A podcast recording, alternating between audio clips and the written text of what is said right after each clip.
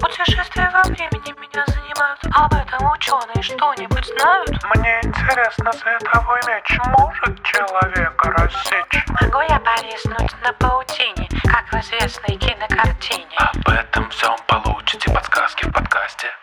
Это вам не сказки. Это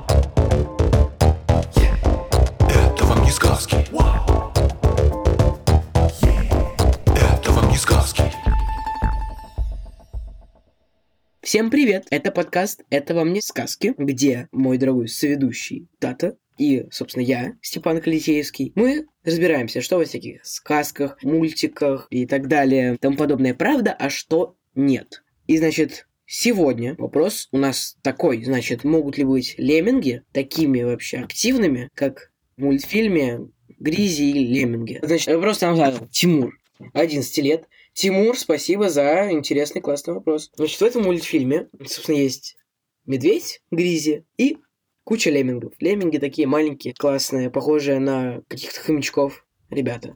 Значит, эти лемминги мешают бедному медведю жить очень активно, как понятно, наверное, из вопроса. А он пытается как-то защищаться от них. Мультфильм веселый достаточно. И вообще рекомендую. Это мультсериал, насколько я поняла, да? У у него много серий. Да, Я на самом деле не очень хорошо понимаю, как отвечать на вопрос, могут ли они быть такими активными. Но давай вообще поговорим про то, кто такие лемминги, и, наверное, поймем, достаточно ли они активные в итоге.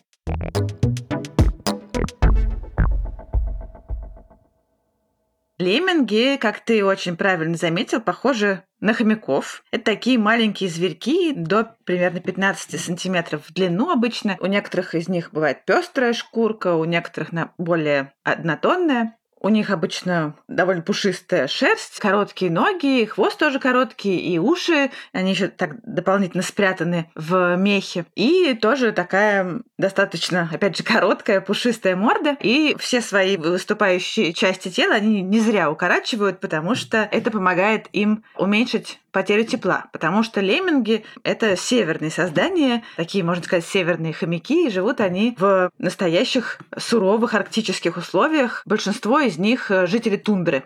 суровые арктические хомяки. Же это классно звучит. Да. И лемминги живут по всей тундре, причем в разных ее частях обитают разные виды леммингов. Например, есть наверное, самый знаменитый норвежский лемминг, который встречается вот в Норвегии и в некоторых частях России тоже. На североевропейской части России есть сибирский лемминг, который живет в тундрах. Еще бывает бурый лемминг, который обитает на севере Дальнего Востока и в Северной Америке, на Аляске и в Канаде. И еще бывает копытный лемминг. Он, правда, относится к другому роду, но он встречается во многих разных северных местах, в том числе, например, в Гренландии. В общем, вся жизнь леммингов, она связана с теми северными условиями, к которым им нужно приспосабливаться. При этом, в отличие от многих своих родственников, от э, многих других грызунов, которые обитают в холодном климате лемминги не впадают в спячку, а остаются активными на протяжении всего года, и в том числе в течение всей долгой арктической зимы, которую они проводят под снегом. Ну и поскольку лемминги обитают в таких местах, где бывает полярная ночь и полярный день, они могут быть активны в любое время суток и просто перемежают какие-то периоды бодрствования с периодами сна. И им не важно, день сейчас или ночь.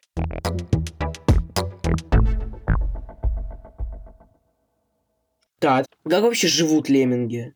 Они там норы роют или там что-то подобное? Да, или вьют гнезда на деревьях. Но там, где живут лемминги, очень холодно, и почти везде почва промерзает на несколько сантиметров вглубь от поверхности или вообще покрыта вечной мерзлотой, поэтому глубокие норы в этих местах рыть трудно. И лемминги, в общем-то, этого не делают. Они устраивают гнезда под камнями, в расщельных скал или могут какие-то небольшие укрытия вырыть под корнями растений. А зимой, в тундре это большая часть года, Они живут в пространстве между землей и снегом, устраивают там себе сложную большую систему нор и почти никогда вот в течение всей долгой зимы не выходят на поверхность. Снег для них очень важная вещь, он дает им тепло, кров, доступ к пище и защиту от хищников. Он их просто прячет. И вот там они устраивают себе жилище, и там у них есть места для отдыха, для туалета, есть гнезда, в которых самки леммингов рожают и выкармливают детенышей. Вообще, лемминги довольно злобные существа. Это было видно по мультику на самом деле. А, да? Они очень были неприятными там, да. Ну вот это, видимо, правда, потому что они вообще не добрые и не любят, на самом деле, друг друга, предпочитают держаться друг от друга подальше, а если встречаются, то могут начать драться, и причем эти драки могут быть довольно кровавыми. И вот такое поведение особенно свойственно размножающимся самкам, они очень жестоко охраняют свои участки обитания, опять же, никого не допускают на них, и для размножения они строят шарообразные гнезда, которые сплетают из э, сухих измельченных травинок, иногда добавляют туда какие-то шерстинки животных. И в таком гнезде им всегда будет тепло, сухо и безопасно.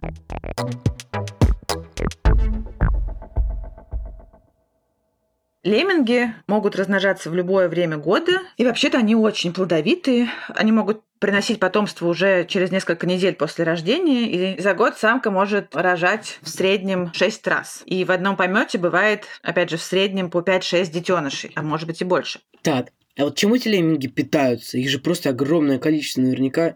И очень сложно вообще пропитать такую ораву. Ты прав, это бывает сложно, про это мы еще поговорим, но, в общем, лемминги питаются разной травой, а также мхами и ягелем, которые они могут добывать и под снегом. Мхи продолжают оставаться доступными и зимой, и поэтому у леммингов как раз есть свежая пища в течение всего года. Самое, наверное, тяжелое время для леммингов, э, как ни странно, это не зима, а весна, когда снег начинает таять, и в это время вода может затапливать вот эти вот подснежные города леммингов, и в этот момент им приходится вылезать на поверхность и перемещаться в летние места обитания. Вообще лемминги каждый год э, весной весной и осенью перемещаются, мигрируют. Весной, когда выходят из-под снега, они уходят в более высокие места, а осенью возвращаются обратно в тундру. И не то чтобы у них есть какие-то прям постоянные маршруты или излюбленные летние и зимние квартиры. В разные годы они перемещаются в разные места и на разные расстояния. И зависит это в том числе и от их количества. И в те годы, когда леммингов много, они часто уходят дальше. И тогда леммингов можно встретить быть очень далеко от мест их обычного постоянного обитания.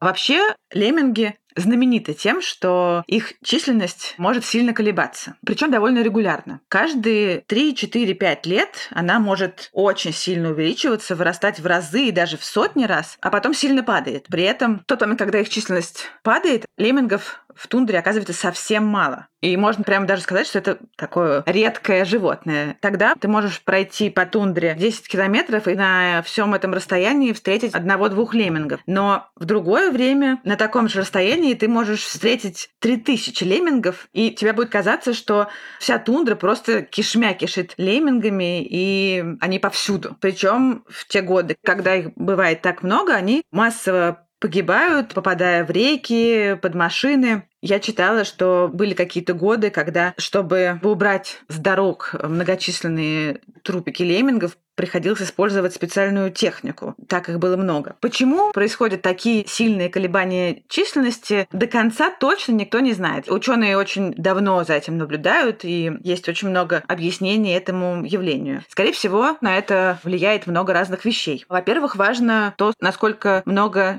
еды в этом году доступно леммингам. Много ли хищников бродят по тундре в надежде этими самыми леммингами полакомиться. А также очень важны погодные условия, особенно зимние. И, как следствие качества снежного покрова, который в эту зиму образуется. Потому что под снегом проходит очень большая и важная часть жизни леммингов. Если снег мягкий и сухой, леммингам там легко и удобно устраивать под ним себе жизнь. А в плотном снегу рыть ходы труднее, и поэтому размножаться в такой год они будут меньше. Ну вот после пары хороших зим, в которой получился хороший мягкий снег, количество леммингов может сильно увеличиться. В последние годы такие пики численности происходят реже. И они не такие заметные, не так много их становится, и это происходит уже менее регулярно. Если вот раньше было известно, что каждые там 3-5 лет будет много леммингов, то сейчас это бывает труднее предсказать.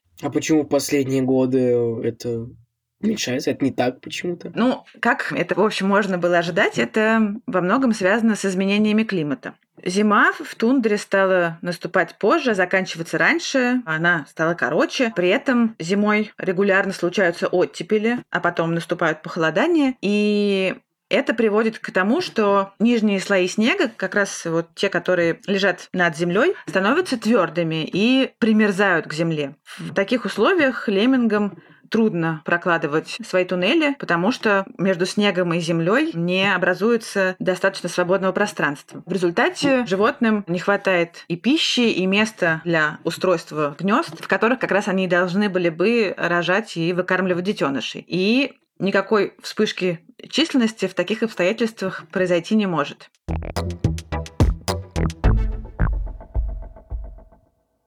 Но при этом лемминги, конечно, очень важная часть жизни в тундре. От них зависят многие ее жители, в первую очередь хищники, которыми питаются. А есть животные, которые прямо специализируются на питании леммингами в большой степени. Это, например, полярная сова. Знаешь, что такое полярная сова? Белая сова? Например, как в фильме про Гарри Поттера «Букля».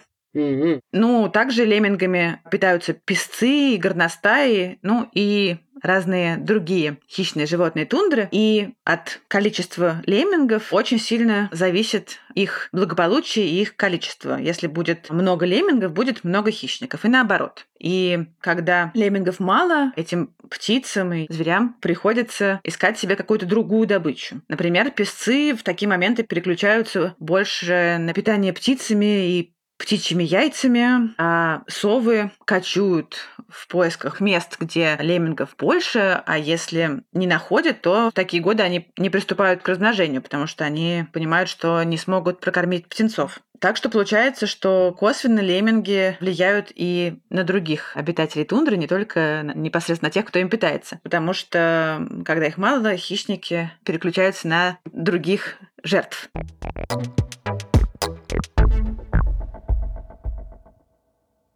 Да-да, что бывает, если леммингов как бы становится слишком много? Ну, во-первых, когда леммингов становится слишком много, они начинают выедать и без того не слишком богатую тундровую растительность. Им начинает не хватать еды, как ты правильно вначале заметил. Такое может быть. А также мест для жизни. У леммингов в такие моменты, когда их становится много, и они живут довольно плотно, могут начать распространяться разные болезни. Ну, а кроме того, лемминги, которые не любят, чтобы рядом с ними были другие лемминги, могут испытывать от этого сильный стресс и становятся особенно агрессивными по отношению к сородичам. Начинают нападать друг на друга и особенно на молодежь. И в такие моменты лемминги понимают, что такая жизнь никуда не годится, и нужно что-то менять, и начинают расселяться.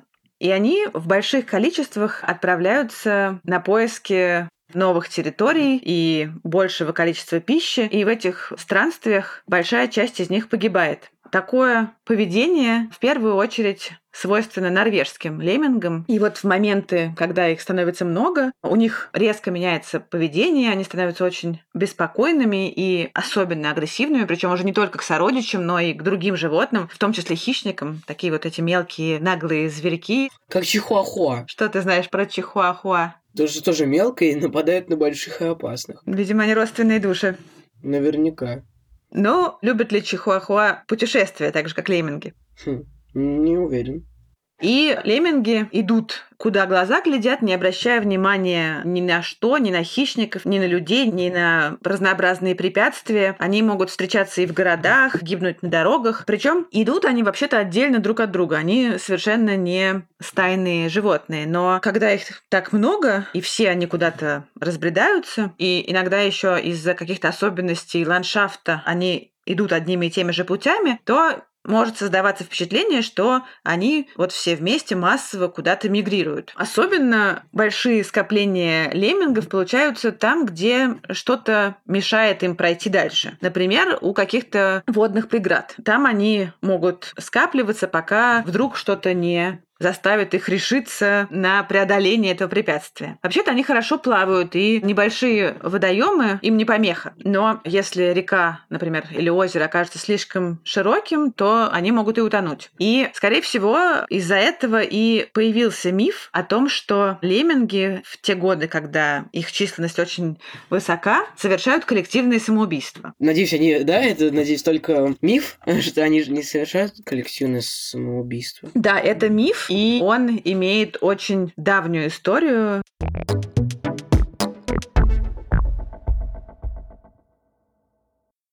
Люди очень давно пытаются объяснить, куда деваются лемминги после вспышки численности. Что происходит с ними, если их только что было очень много, а потом стало очень мало. И вот, например, французский натуралист Бюфон, который жил в XVIII веке, выдвигал несколько гипотез, которые должны были объяснить это загадочное явление. Он предполагал, что, во-первых, они бросаются в море, либо давятся на деревьях, либо поедают друг друга, но четвертый вариант, по его мнению, что их каким-то образом уничтожает молодая трава. Мне не нравятся такие варианты, в принципе, то, что они умирают. Но самый главный виновник распространения мифа о леммингах-самоубийцах был, знаешь кто? Ну, Уолт Дисней. какая темная история у этого человека. Да, его кинокомпания в 1958 году выпустила документальный фильм о природе североамериканской Арктики. Фильм этот снимали в Канаде в течение трех лет, и он получил много разных премий, в том числе Оскар как лучший документальный фильм. И там очень подробно показана жизнь диких животных Арктики, и то, какая она тяжелая, и какую им приходится вести жестокую борьбу за существование. И, конечно, там есть эпизод про леммингов, который заканчивается тем, что лемминги под такую торжественную музыку прыгают со скалы в Северный Ледовитый океан. На фоне этой сцены диктор говорит о том, что местные жители рассказывают, что лемминги там регулярно совершают массовое самоубийство, бросаясь со скалы в море. Также он говорит, что на самом деле это только частично правда, что они бросаются в море совсем не потому, что намеренно хотят умереть, а потому, что считают, что это небольшой водоем, который им будет нетрудно переплыть, но ошибаются. Но вся эта картина с прыгающими леммингами, потом с плавающими в море трупиками, сопровождаемая очень драматичной музыкой, видимо, произвела на людей такое сильное впечатление, что многим запомнилась только мысль о том, что лемминги совершают массовые самоубийства для того, чтобы таким образом снизить численность всего населения леммингов и помочь таким образом своим собратьям. И с тех пор эта идея закрепилась и до сих пор популярна. Спустя 20 с небольшим лет оказалось, что вся эта сцена с леммингами-самоубийцами была целиком постановочной. Начиная с того, что съемки этого фильма происходили вовсе не на берегу океана, а на берегу реки и в тех местах, где лемминги вообще не водятся. И студия наняла детей местных жителей в другом регионе Канады, чтобы они поймали им несколько десятков леммингов, которых потом привезли специально для съемок. И утопили. Да. Кроме того, для съемок построили специальные вращающиеся платформы, на них насыпали снег, выпустили туда леммингов и раскручивали их там, чтобы снять, как они бегают по снегу. А потом действительно леммингов просто сбросили со скалы в воду. И после того, как все смонтировали, вся эта сцена выглядела так, как будто бы животные действительно по своей воле бегут и прыгают в пропасть, совершая такое вот бессмысленное массовое самоубийство. Убить кучу животных ради фильма. Я согласна. Ради диснеевского фильма. Ради любого фильма, кажется, это Ноль вообще человечности. Я в шоке, честно говоря. Да, мы не знаем, правда, знал ли об этом сам Дисней. Может быть, он тоже находился в заблуждении. Но это действительно ужасно. Что еще, на самом деле, ошибочно показано в этом фильме, это то, что все эти истории с массовым расселением свойственны главным образом норвежским леммингам которые вообще не живут в Канаде. И герои этого фильма, скорее всего, бурые лемминги. Они же, скорее всего, я думаю, герои и нашего с тобой мультфильма, потому что там дело тоже происходит где-то, где водятся медведи-гризли, а значит, в Северной Америке. Ну, они вообще особенно не мигрируют даже при перенаселении.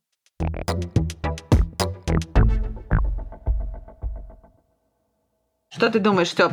Можно ли назвать леммингов активными? Вообще, как бы прям активными-активными, но нет, кажется. Нормально у них там все с активностью. Но да, они, безусловно, не настолько активные, как в мультфильме. Значит, но они там не впадают в спячку, они могут большие расстояния, если нужно, как бы преодолевать. И так что это нормально. У них интересная жизнь, что я могу сказать.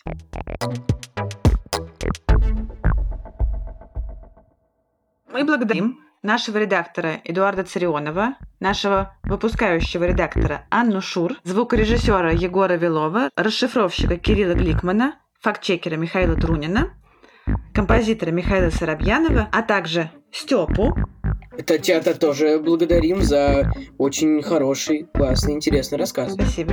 Немножко грустно. И Тимура за вопрос про леммингов. Всем пока. Наш подкаст можно слушать везде, где вы слушаете подкаст. Но лучше всего слушать его в нашем приложении «Гусь-гусь». Ведь, во-первых, там мы выходим на две недели раньше, а во-вторых, там кроме нас есть просто куча всяких интересных лекций, сказок и подкастов. Поэтому бегом в «Гусь-гусь».